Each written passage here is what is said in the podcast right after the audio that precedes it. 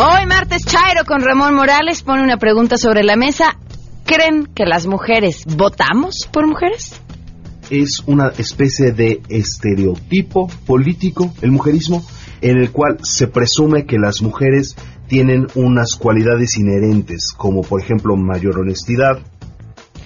Para estar a tono con el Día del Maestro, hoy Guille Gómora contestará la siguiente pregunta. La tarea del magisterio es educar o adoctrinar. ¿Qué tal, Pamela? Buenos días a nuestro auditorio. Pues mira, hoy quiero reflexionar sobre el tema de los maestros. Y dicen que en política no hay casualidades ni coincidencias. Y hoy de nueva cuenta vemos al magisterio en las calles, al magisterio disidente, claro, porque al magisterio comprometido sigue en las aulas. Comentaremos sobre este rol que juega el magisterio disidente rumbo al 1 de julio, porque se ha convertido en un apetitoso botín político para los candidatos presidenciales. Uy, sí. Tenemos buenas noticias y mucho más. Quédense con nosotros, así arrancamos a todo terreno. MBS Radio presenta a Pamela Cerdeira en A Todo Terreno, donde la noticia eres tú.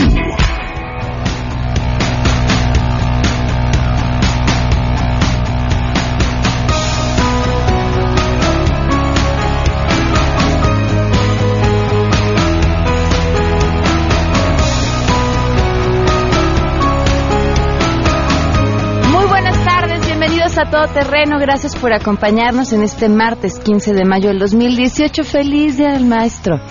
Felicidades a todos aquellos que dedican su vida a enseñar. Creo yo que es la labor más generosa. Sin duda, una de las profesiones para las que se necesita una vocación. No cualquiera puede enseñar y cualquiera que se haya visto en la tarea de explicarles matemáticas a sus hijos, por decir un ejemplo, y y se desespera a los primeros cinco minutos, o sea, yo soy de esas, sabrá que, que de verdad los, los buenos maestros, los verdaderos maestros, los que están al frente de, de las aulas, son los que tienen la vocación, el corazón, la inteligencia, la capacidad y todo aquel que esté dispuesto a compartir lo más valioso o una de las cosas más valiosas que tenemos los seres humanos que es el conocimiento, merece ser reconocido por siempre. A los que están frente a las aulas, a los que son maestros eh, por, por casualidad, a los que son maestros en, el trabajo, a los que son maestros y están dispuestos a enseñarnos todo el tiempo sin importar en dónde se encuentren. Felicidades de corazón a todos ellos. Pónganse en contacto con nosotros, el teléfono en cabina 5166125, el número de WhatsApp 5533329585, a todoterreno arroba mbs.com y en Twitter y en Facebook me encuentran como Pam Cerdeira. Hoy felicidades también, por cierto, a Frida Guerrera, que es su cumpleaños. A Nora Bucio también le mandamos un fuerte abrazo, felicidades. La pregunta que les hacemos hoy tiene que ver con lo que va a estar platicando Ramón Morales más adelante. ¿Ustedes toman en cuenta el género del candidato o la candidata a la hora de votar? O sea, si es mujer, votaré porque es mujer o votaré porque es hombre. Esto nos contestaron. Queremos conocer tu opinión a todo terreno. A la hora de votar, ¿tomas en cuenta el género del candidato o candidata? Personalmente no influye para mí el género, pero creo que como sociedad estamos todavía atados a, a eso, en el que si es mujer voto, no, si es hombre voto, sí. Yo voy a votar por el que es menos malo y me da igual si es hombre o mujer, pero que cumpla.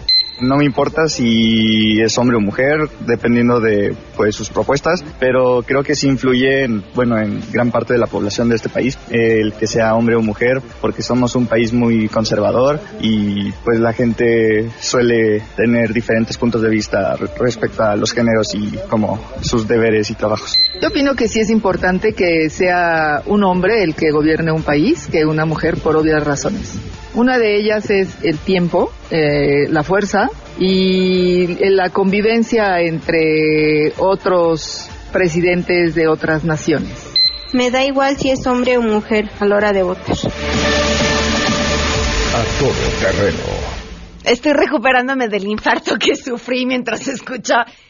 ¿Por? ¿El tiempo? ¿Cómo? ¿Cómo? ¿Cómo nos rinde distinto a los hombres que a las mujeres? Ah, tantas preguntas. Bueno, pues ahí está su respuesta. Gracias por contestar. WhatsApp 55 33 32 95 85. Hoy se cumplen ocho meses con 14 días del feminicidio de Victoria Pamela Salas Martínez.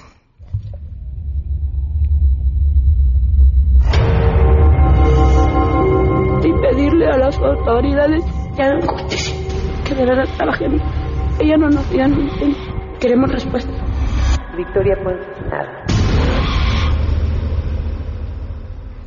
Ocho meses con 14 días sin justicia, sin que el responsable haya sido detenido y en este espacio vamos a seguir contando. Saludo a Citlali.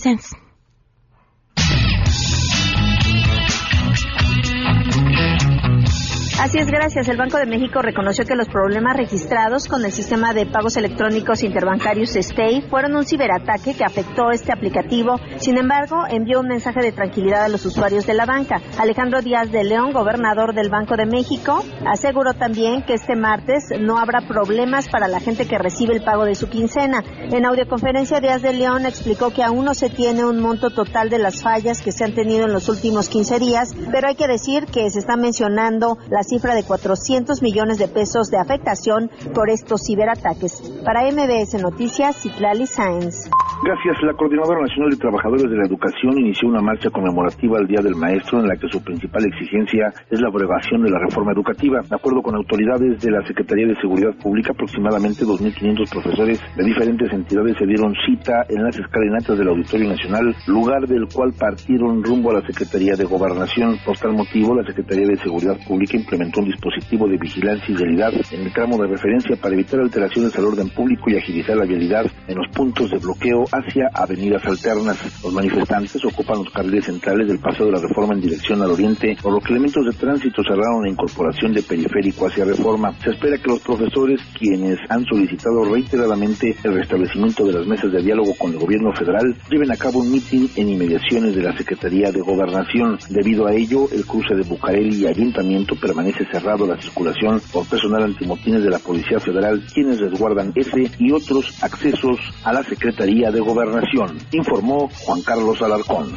Hace unos días se difundieron fotografías sobre la supuesta electrocución de más de 250 perros y gatos en el Centro de Control Canino de la delegación Tláhuac. Y en este video se acusa como responsable a la encargada de este centro canino. Ante estos hechos, hoy la candidata independiente por la presidencia de la República, Pancha, exigió castigo a los responsables de lo que denominó una auténtica masacre a manos del Estado, pues se trata de animales que también tienen derecho a la vida y que debe ser investigado cada uno de los casos, pues dice Pancha que se violentaron los procedimientos de estos centros que por cierto ya debían desaparecer. Pancha exigió investigar hasta las últimas consecuencias y que se cree una comisión especial, ya sea o en la Asamblea Legislativa de la Ciudad de México o en la Cámara de Diputados, para que se investigue a fondo. También exigió la creación de una fiscalía especializada en la Procuraduría General de la República. Así entonces, Pancha reclama justicia por la vida y sacrificio de estos 250 animales.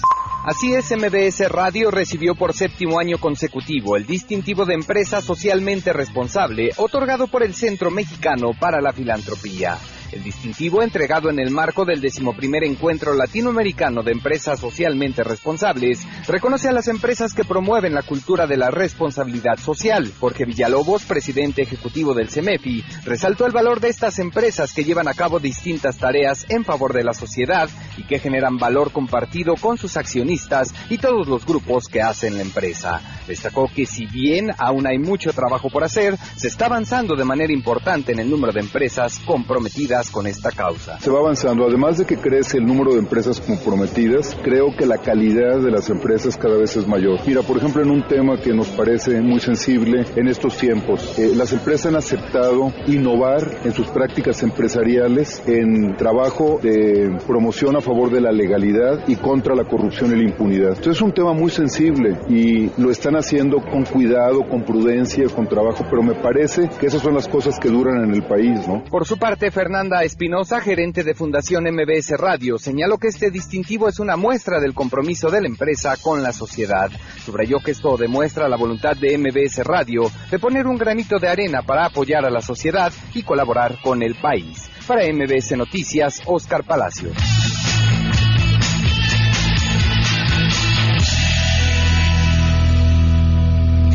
Gracias. Les recuerdo que pueden visitar la página de Pancha en Facebook, Pancha Presidenta, o en Twitter, eh, arroba Pancha 2018. Es una parodia, es nuestra candidata oficial de a todo terreno a la presidencia, la única que se atreve a dar sus propuestas tal cual, que no tiene miedo a que conservadores o liberales opinen sobre ella o perder votos, ni siquiera no estar en la boleta. Es una pena que, que no sea opción, que las propuestas de Pancha no estén en voto ciego, pero, pero bueno, pues no. Se hace lo que se puede. Ahí está Pancha para que la sigan a través de las distintas redes sociales. que votar.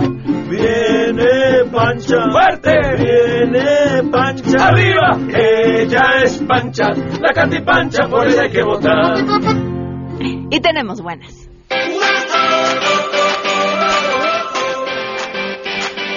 Nos vamos hasta Francia para las buenas. Saludo a Ingrid de Armas, corresponsal de MBS Noticias. Ingrid, muy buenas tardes. Eh, muy buenas tardes, Pamela. ¿Qué tal? Bueno, aquí en París hemos tenido eh, ayer y hoy una reunión de una ONG, una organización no gubernamental importante, del ex primer ministro Jean-Pierre Raffarin y la mexicana Marta Ruiz Corso, que es una personalidad de prestigio internacional que por supuesto no necesita presentación, integró esta organización que se llama Líderes por la Paz. Son 25 personalidades, 25 líderes en total provenientes de los cinco continentes. El objetivo es buscar perspectivas innovadoras en el análisis de las crisis actuales y, por supuesto, estrategias para influenciar los niveles de poder que tienen la capacidad de decidir.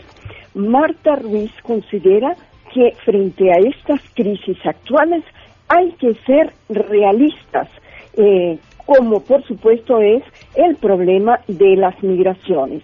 Marta Ruiz Corso.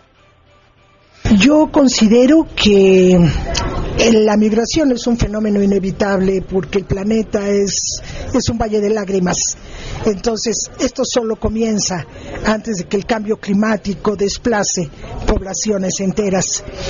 Yo creo que debemos estar preparados con una nueva visión llena de dignidad, de generosidad y, y de reglas y modos de hacer las cosas de una manera que sean viables y sustentables. Dentro de los temas que se contemplan, eh, que se han contemplado en estos dos días de trabajo, figura por supuesto México. Y eh, la gran presentación, el título, por así decir, del tema es México, dos puntos, salir de un diálogo de sordos. Y esto es, por supuesto, México-Estados Unidos, donde se analiza el fenómeno migratorio y justamente los cambios que ha habido en este fenómeno. Eh, Marta Ruiz propone su experiencia en Sierra Gorda, eh, extenderla, profundizarla, eh, por supuesto porque ello implica la formación con nuevas habilidades, nuevas profesiones, concursos con seguimiento. Marta Ruiz Corso. Hoy día un 70% permanece en la zona. Era un 50% hace 10 años. ¿no? Entonces sí, sí hemos notado como mucha gente regresa. Eh, bien dijeron hace rato, los migrantes no es que quieran desplazarse, dejar su casa, pero creo que Estados Unidos con tantos problemas y tanto odio y tanto racismo ha dejado de ser el paraíso para los migrantes. Efectivamente, eh, Marta Ruiz Corso ha desarrollado en su proyecto, que dura desde hace muchos años, motivaciones fundamentales, motivaciones extraordinarias que consisten a crear eh, lazos profundos de las comunidades campesinas con su tierra, con sus cultivos, con sus oficios. Y esto le ha dado frutos. Esto significa, eh, se transforma en el aumento, el aumento del eh, regreso, de la permanencia de las gentes en sus tierras. Pamela. Muy bien, Ingrid, muchísimas gracias. Hasta pronto. Hasta luego. Fíjense que sí, ahí están. Ella es un ejemplo, Marta Ruiz Corso, pero infinidad de activistas que han probado sistemas de trabajo en el país en diferentes ámbitos y que les han funcionado. No se trata de inventar el hilo negro. Digo, ahora que escuchamos y vemos y leemos propuestas por todos lados, ahí están, ahí están los que están funcionando. Basta con que se acerquen a ellos, vean lo que ya les funcionó y se repliquen los sistemas. Y los hay, bueno, los niños triquis es un gran ejemplo. Los hay hasta en el ámbito educativo, en el ámbito deportivo, en el ámbito eh, de la ecología, en el ámbito de la agricultura, en todos. Vamos a una pausa y volvemos. Más adelante, a todo terreno. Ramón Morales está con nosotros eh, para platicar en este martes Chairo. Si te perdiste el programa A Todo Terreno con Pamela Cerdeira, lo puedes escuchar descargando nuestro podcast en www.noticiasmbs.com. Pamela Cerdeira regresa con más en A Todo Terreno, donde la noticia eres tú. Marca el 5166125. ¿Estás cansado de pura propaganda de la derecha? De que México tiene que cambiar, nadie tiene duda. ¿Estás harto de que te contaminen los peñabots? No, hombre, unos genios. Es hora de darle un poco de equilibrio al sistema. Alguien tiene que representar a la banda Chaira. Ramón Morales y Seguirre, en A Todo Terreno con Pamela Cerdeira.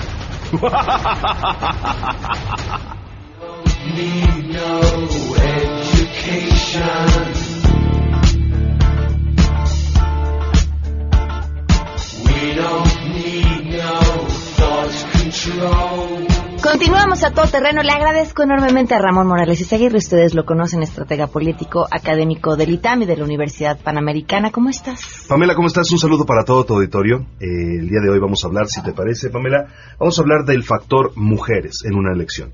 De cuáles eh, las implicaciones del sexo de la del candidato en eh, la justa electoral. Y bueno, tenemos varios elementos. En este momento estamos viendo que Margarita Zavala, la única candidata mujer a la presidencia de la República, eh, eh, tiene en la mayoría de las encuestas entre oscila entre el 3 y el 5% de la popularidad.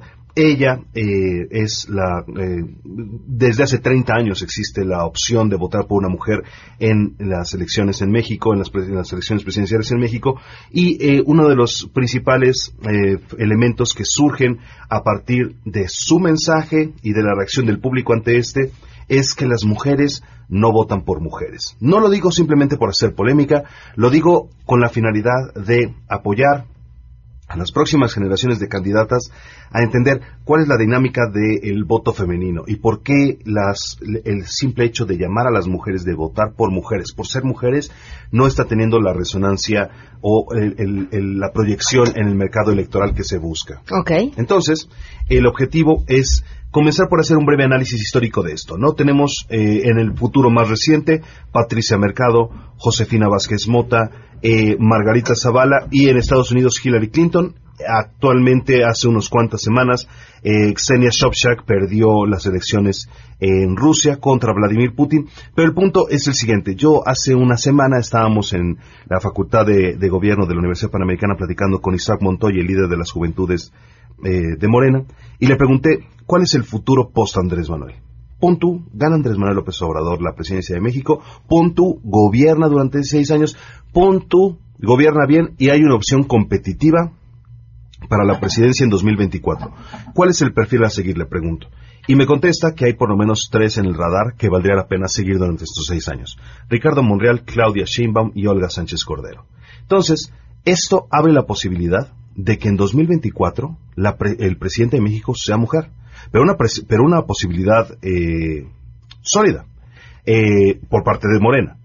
Independientemente de que Sí, otros sí, sí, sí, pensando que ganaran y pensando que lo hicieran bien, que es lo Me más gustaría difícil. mencionar una cosa. Esta sería la primera vez que tendríamos, en el supuesto de que o Claudia Sheinbaum o Olga Sánchez Cordero se postularan a la presidencia, sería la primera vez que nosotros tendríamos en la boleta presidencial una mujer con experiencia ejecutiva. No, había, no habíamos tenido antes.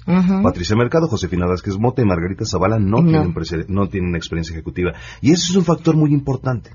Pero también es muy importante señalar que eh, existen, digamos que elementos retóricos, elementos de mensaje en, la, en, en el, en el discurso de las candidatas mujeres que no están funcionando con otras mujeres. Y en este caso me, me quiero, me quiero eh, referir específicamente a Hillary Clinton y a Margarita Zavala, que han utilizado en lo que los norteamericanos llaman the women card, ¿no? O sea, la bandera de soy mujer, vota por mí porque soy mujer y porque soy mujer, como si las mujeres votaran con la vagina o por la vagina nada más. Y no Así, es así. así le llamó el mismo Donald Trump. Sí, ¿no? es que es una experiencia muy común de woman card o de race card, etcétera. Es, Claro. es solamente porque soy mujer, vota por mí por eso. Pero el problema es que, y, y me gustaría eh, eh, dar un reconocimiento al artículo que publicó Marta Lamas el pasado 8 de mayo en el New York Times para, en, en español, hablando acerca de, en un artículo llamado Margarita Zavala es mujer.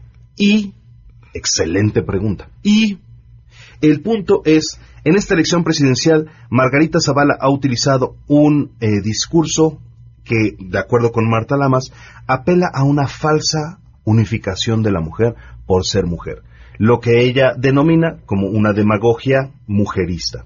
Vamos a hablar brevemente acerca del término del mujerismo. Yo quiero decirle a todas las mujeres que nos escuchan en este momento, yo me refiero a este tema con muchísimo respeto. Yo me considero feminista. Las, las mujeres no me consideran feminista, pues digo, ellas Pero tendrán su porque hay toda una discusión de que un hombre pero, no puede pero yo ser sí, feminista. pero yo sí creo, yo a mis Sí. alumnos las empodero mucho, yo sinceramente fui educado por una gran feminista y sí me la creo. El punto es que hay una diferencia entre feminismo y mujerismo sobre todo en Estados Unidos, que eh, creo que en el futuro se va a empezar a eh, profundizar en nuestro país. El término de feminismo es la doctrina de la igualdad de los sexos entre hombre y la mujer. Y el mujerismo es una teoría del, del cambio social a través del progreso de las mujeres de, que pertenecen a grupos minoritarios. Esto eh, tiene especial relevancia en países como Estados Unidos, en los que las mujeres negras y las mujeres pobres no son representadas por feministas sino que el feminismo se convirtió en un, en un- en un movimiento eh, preponderantemente de mujeres blancas. Entonces, esto es parte del concepto de mujerismo y el objetivo es que también tiene otras excepciones porque es un, un concepto que eh, acuñó Alice Walker en su, en su relato Coming Apart 1979. Se fue enriqueciendo posteriormente con otras definiciones de Glenora Hudson y la nigeriana Chinqueye Okojo que plantea que es una especie de estereotipo político, el mujerismo, en el cual se presume que las mujeres tienen unas cualidades inherentes, como por ejemplo mayor honestidad, son más solidarias, apoyan a las nuevas generaciones y en general son mejores simple hecho, simplemente por el hecho de ser mujeres.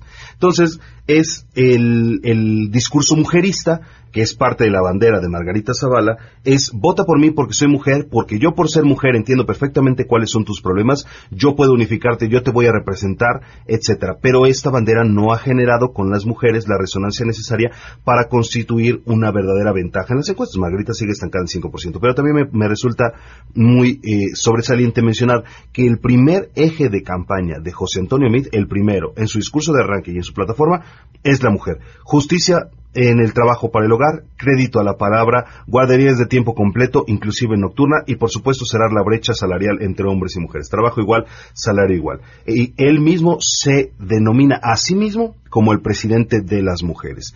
Pero estamos en tercer lugar, ¿no? No trepamos en las encuestas. Entonces, la gran pregunta es, y muchos, y muchos estrategas y muchos académicos se han hecho, se han preguntado, ¿por qué votan las mujeres? Entonces, ¿por qué? O sea, ¿qué es lo que les atrae a la hora de votar? ¿No? ¿Qué Y- se responden? Sí, bueno, hay, hay, hay, hay el, eh, de hecho no hay consenso y esto, es lo, y esto es lo verdaderamente fascinante. Yo, este, eh, bueno, si les comparto la bibliografía un poco de, de lo que vamos a hablar en este momento, Richard Fox y Eric Smith eh, publican un artículo llamado The Role of Candidate Sex in Voter Decision Maker, que significa el rol del sexo del candidato a la hora de decidir el voto. Y estos dos eh, científicos encuentran que el consenso científico establece que no existe un sesgo o una preferencia negativa en contra de las mujeres en una contienda. No existe verdaderamente una preferencia negativa en su contra.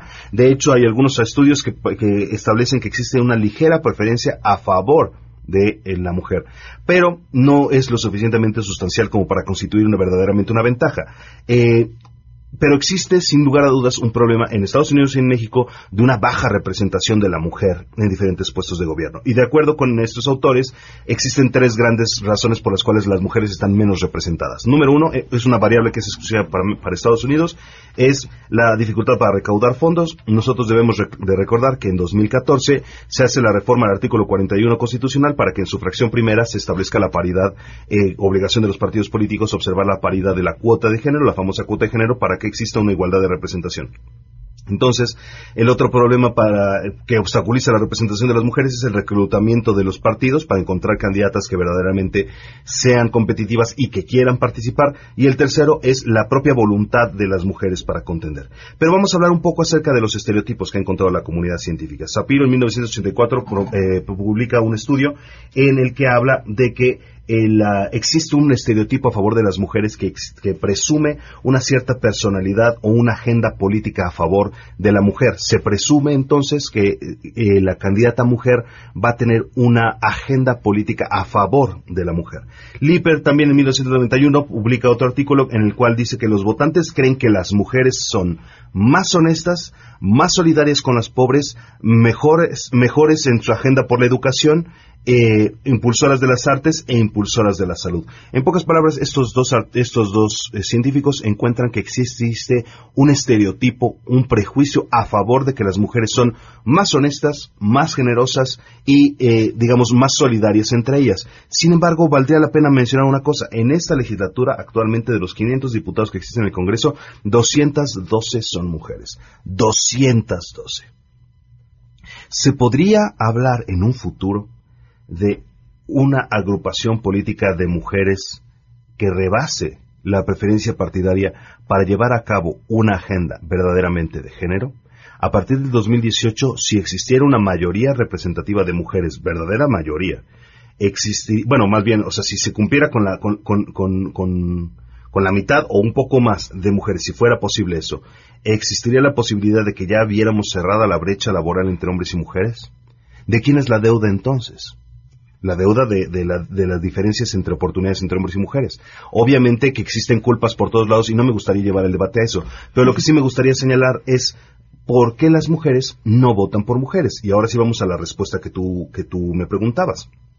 Número uno, eh, y Terklinsen en 1993, perdón, Judy y Terklinsen publican toda una serie de artículos en 1993 en el cuales establecen que existe una preferencia de una, bueno, existe un sesgo a favor de los hombres en el cual la mayoría de los votantes piensan antes de conocer a, lo- a las propuestas de los votantes, los de los, de los candidatos, que los hombres van a ganar. ¿no? Número dos, que existe una preferencia por cualidades masculinas en las posiciones gubernamentales de alta responsabilidad. Se prefieren cualidades o un perfil masculino en oficinas de alto rango. En, sobre todo en culturas, en culturas americanas como la nuestra. Pero eh, ah, a mí me gustaría señalar un punto todavía, digamos, más básico, pero desde mi perspectiva un poco más importante. Existe un modelo sociológico que se llama la pirámide de necesidades de Abraham Maslow. Es una pirámide, literal, la famosa pirámide de Maslow, si, nuestros, si nuestro auditorio lo quiere checar, que establece cuáles son las jerarquías de las necesidades de las personas en el occidente. ¿no? En primer lugar están las fisiológicas. Lo que necesito para vivir, ¿no? Ir al baño, tener refugio, agua, eh, alimentos, dormir, etcétera. En segundo lugar, seguridad para mí y para los míos. Tercer lugar, amor y pertenencia, tener amigos, tener relaciones sexuales, ser atractivo, ser amado, tener amigos, etcétera. En cuarto lugar, la estima pública, que la gente a mi alrededor me reconozca, sepa de mí, sepa de mi prestigio. Y en quinto lugar, la autorrealización, que tiene que ver con encontrar el sentido de la vida, etcétera. El punto es, cuando una mujer, como Margarita Zavala o como Hillary Clinton, le dice a una mujer, vota por mí por ser mujer. México está listo para un presidente, para una presidente mujer. Y otro candidato te ofrece una despensa.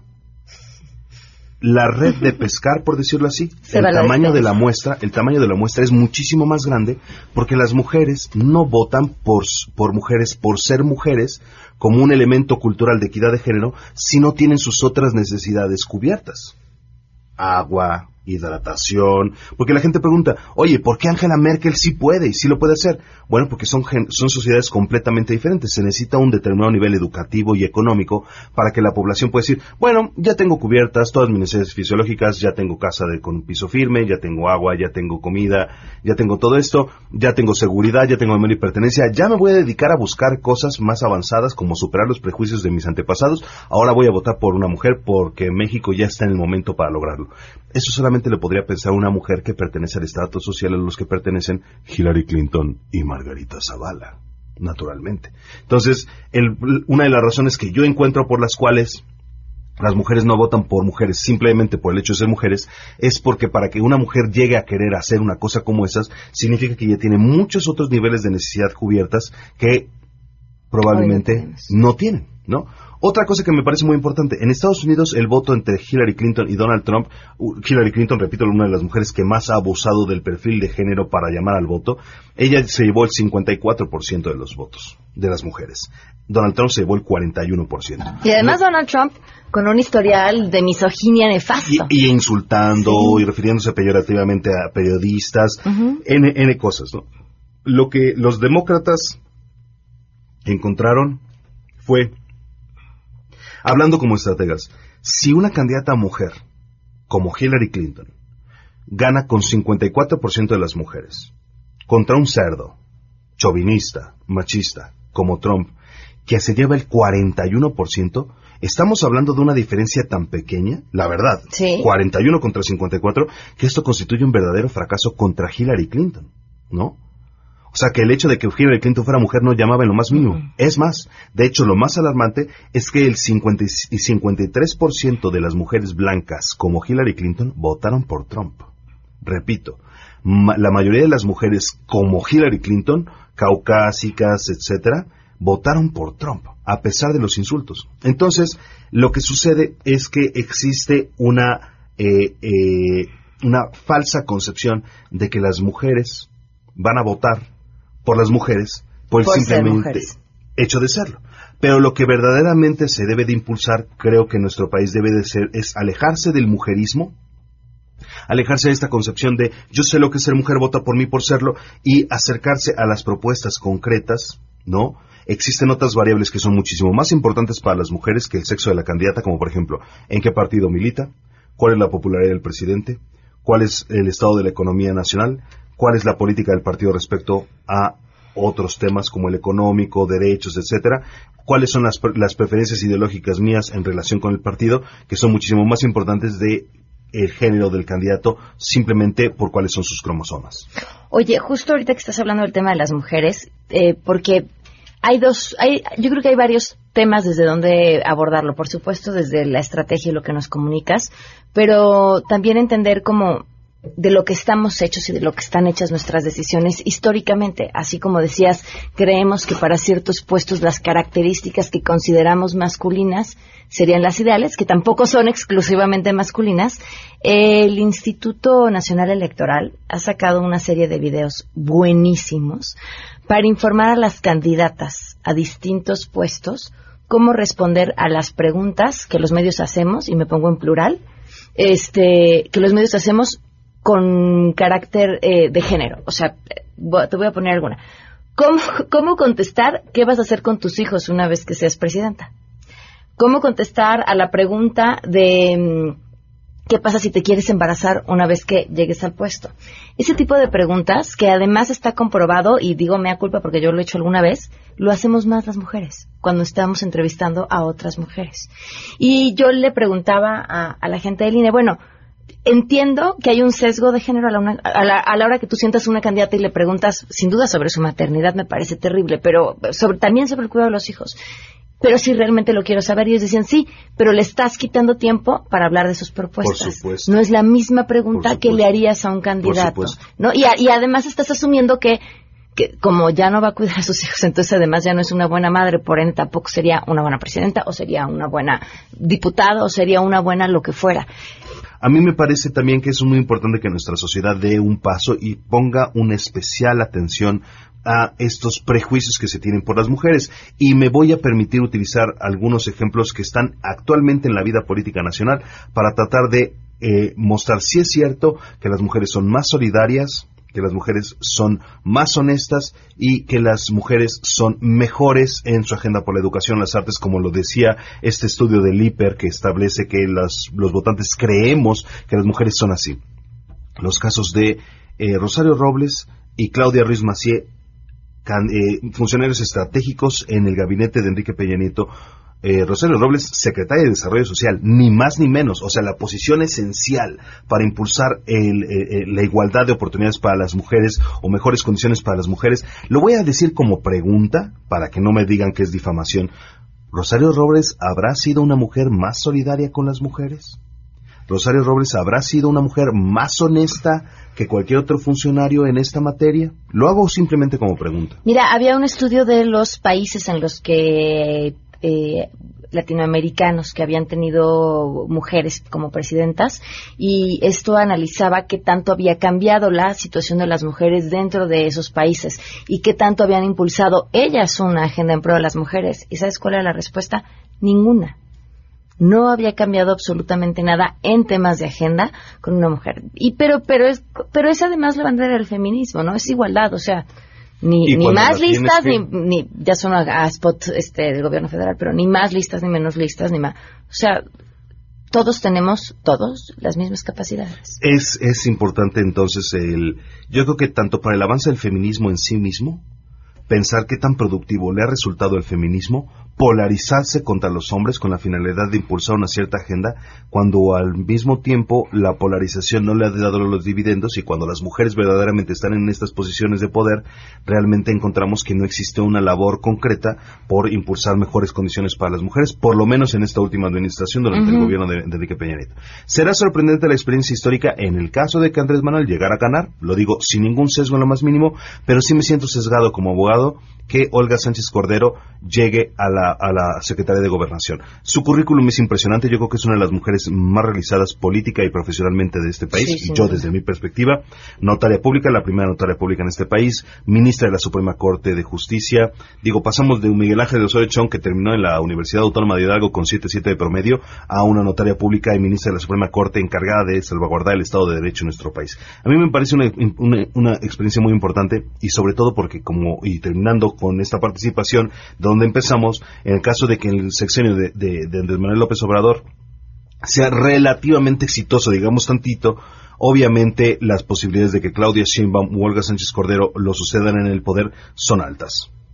Pues ya veremos. Ya Hacemos veremos, otra ya apuesta. ya veremos. Eh, ya, ya- ya tenemos una en camino, pero yo creo que la, la, la encuesta que te daría o estaría a punto de darte la razón, este, me sugiere alguna duda. Sí, claro, por supuesto. Yo también yo creo que ya voy, es hora de empezar a sacar la cartera. En resumen, las mujeres no votan por mujeres por ser mujeres, votan por necesidades más altas, eh, o perdón, más básicas, por la, por la satisfacción de necesidades más básicas. En la pirámide de Maslow, la militancia del, del candidato en su partido es más importante, la popularidad del presidente y el estado de la economía llaman más al voto de las mujeres que el género del mismo candidato. Ramón, tu Twitter, tu Facebook. Discurso y votos en Twitter, Ramón Morales y seguir en Facebook. Muchísimas Muchísimas- gracias por sus comentarios a todos. Gracias. Vamos a una pausa. Si te perdiste el programa A Todo Terreno con Pamela Cerdeira, lo puedes escuchar descargando nuestro podcast en www.noticiasmbs.com. Estamos de regreso. Síguenos en Twitter, arroba Pam Cerdeira, Todo Terreno, donde la noticia eres tú. Continuamos. En contexto. En contexto. Periodismo de opinión con Guillermina Gómora. A Todo Terreno.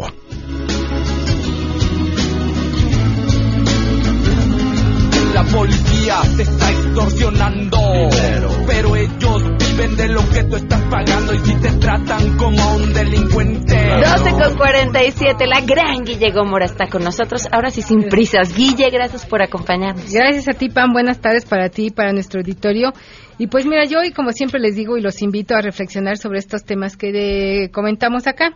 Hoy a propósito del Día de los Maestros, yo felicito a quienes se han comprometido con esta vocación de enseñar, de formar eh, personas en el plano académico y a veces incluso en el plano moral, porque se convierten en los segundos padres de nuestros hijos cuando se los dejamos ahí por ocho o diez horas, dependiendo de la eh, nivel escolar en el que estén, o incluso de disciplinas como la música, el entretenimiento, en fin, ellos se convierten en esos segundos tutores de nuestros hijos y de nuestra familia. Pues bueno, pero tenemos la otra parte que no es la que está comprometida con la educación, sino que busca, a partir de esta noble profesión, sacarle raja. Y hoy los tenemos de nueva cuenta en la calle. Eh, me parece que no es casualidad, que no es coincidencia, porque vivimos tiempos políticos y estos, el sector magisterial se ha convertido pues en un apetitoso botín para los candidatos de, desde presidentes municipales hasta presidente de la República porque representan votos al final del día o representan el canal a través del cual tú puedes llegar para inducir el voto. Y decía que hoy los tenemos de nuevo cuenta en la calle, por lo menos aquí en la Ciudad de México están marchando del Auditorio Nacional hacia la Secretaría de Gobernación, en Guerrero, la CETEC, eh, con sus uh, actos vandálicos, pues ya fue a generar destrozos allí en el Congreso. Pero mira, vámonos por partes para poder fundamentar esto que yo eh, vengo a reflexionar el día de hoy con el antiguo y con el auditorio. Es importante no perder de vista que México tiene uno de los cinco sistemas educativos más grandes del mundo. Es decir, hay 34 millones de alumnos en el país. Wow. Estos son datos de la SEP. Dos millones de maestros y más de 260 mil planteles educativos. O sea, es uno de los eh, sistemas, de los cinco sistemas educativos más grandes del mundo. Imagina lo que representa, como advertíamos al principio. Pero aún con este eh, em, sistema tan grande que tenemos, pues obviamente los retos también son mayores. Y, nos encontramos en el último lugar de 36 países de acuerdo a la Organización para la Cooperación y el Desarrollo Económico, la OCDE. Eh, estamos en este lugar en el nivel de educación y competencias porque nuestra educación es deficiente. ¿Cuántos plantones hemos o paros escolares hemos tenido en los últimos años? No les importa. Por ejemplo, en Oaxaca, cuando se van a paro los maestros de la Coordinadora Nacional de Trabajadores de la Educación, quedan al garete un millón de alumnos. Oaxaca, un estado con tantas necesidades. Y fíjate, uno no quisiera culpar exclusivamente a los maestros, pero, pero sí llama poderosamente la atención que donde la coordinadora está más fuerte es justamente donde están los peores niveles educativos. Sí, tenemos a Oaxaca, Michoacán, Guerrero, Guerrero. y Chiapas. Tenemos, de acuerdo con datos de la OCDE y de la CEP, un rezago educativo que afecta a casi 32 millones de personas que en el siglo XXI no saben leer ni escribir. 32 millones de personas de una población de 120 millones de habitantes. O sea, es un eh, sector muy, muy importante y muy representativo.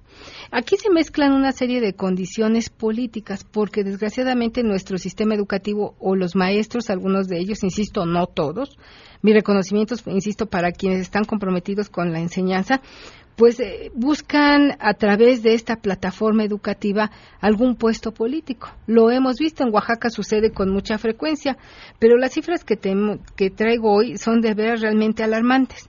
Insisto, la Organización para la Cooperación y Desarrollo Económico informó que los resultados del Programa para la Evaluación Internacional de Alumnos 2012, esta eh, evaluación se hace cada 12 años, revelaron que el 55% de los estudiantes mexicanos no alcanza el nivel de competencia básico en matemáticas, el 55%. ¿eh?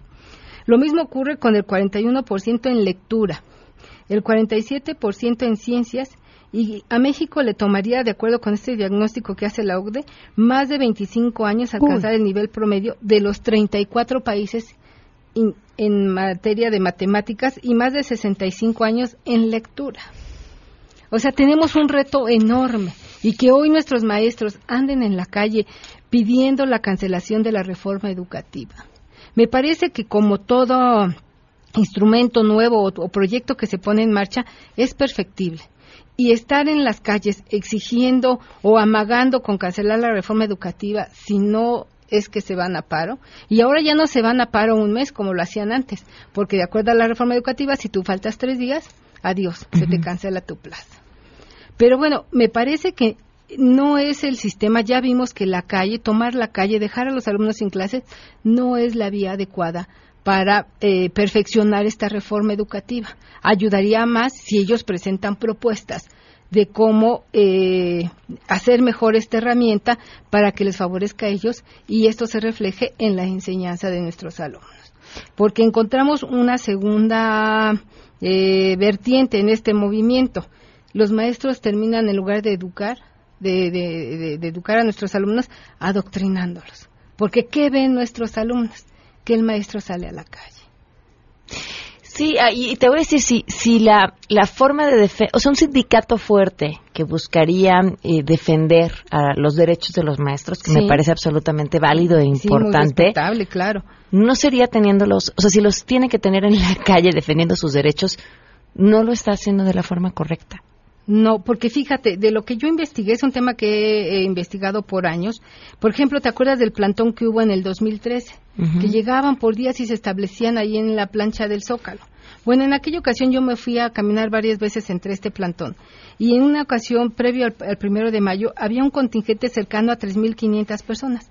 Platiqué con algunos de estos maestros y ellos decían que tenían que estar ahí y me tocó ver el pase de lista, porque si no estaban ahí, les quitaban la plaza. les quitaban la plaza o les cancelaban su solicitud de vivienda o del préstamo o de estos derechos a los que ellos eh, se han hecho merecedores por pertenecer al Sindicato Nacional de Trabajadores de la Educación.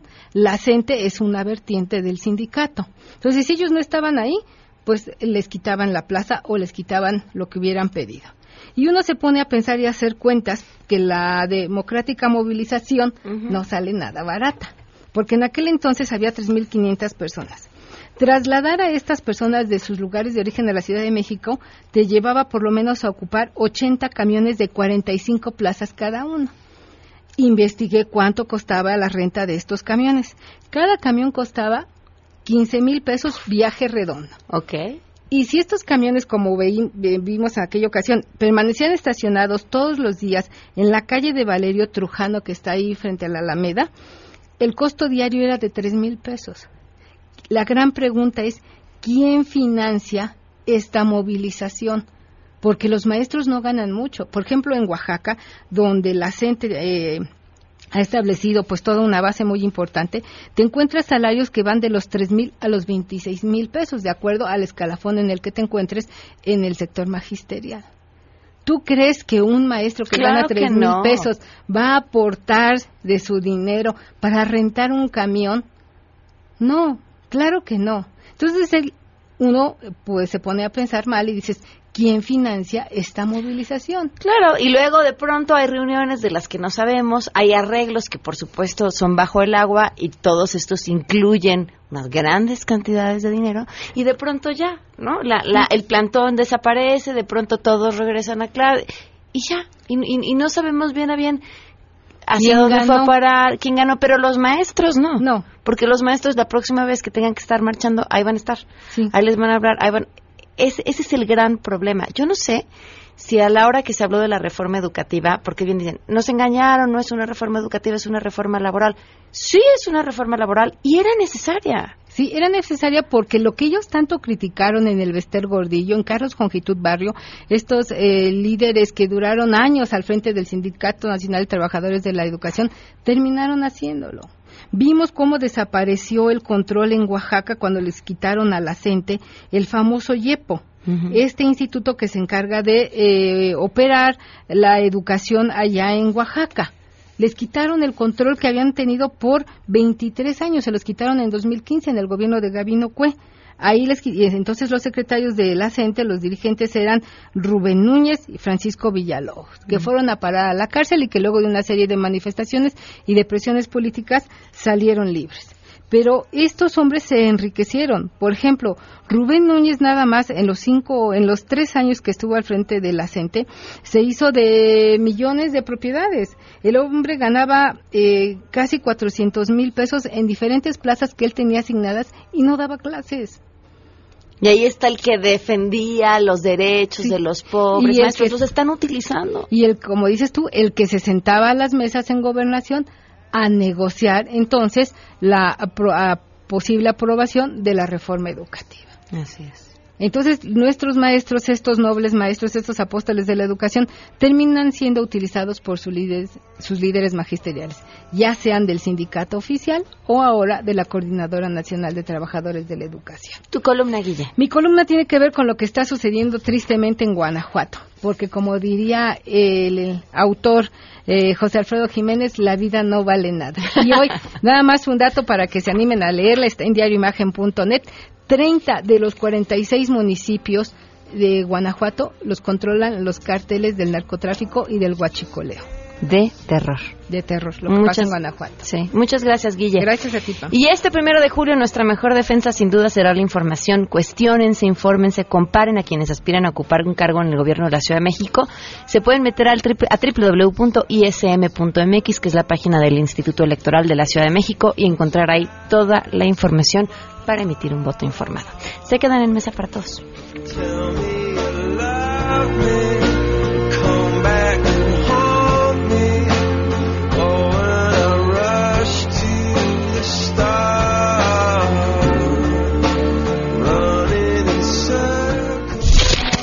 MBS Radio presentó a Pamela Cerdeira en A Todo Terreno. Te esperamos en la siguiente emisión, A Todo Terreno, donde la noticia eres tú. MBS Radio, en entretenimiento, estamos contigo.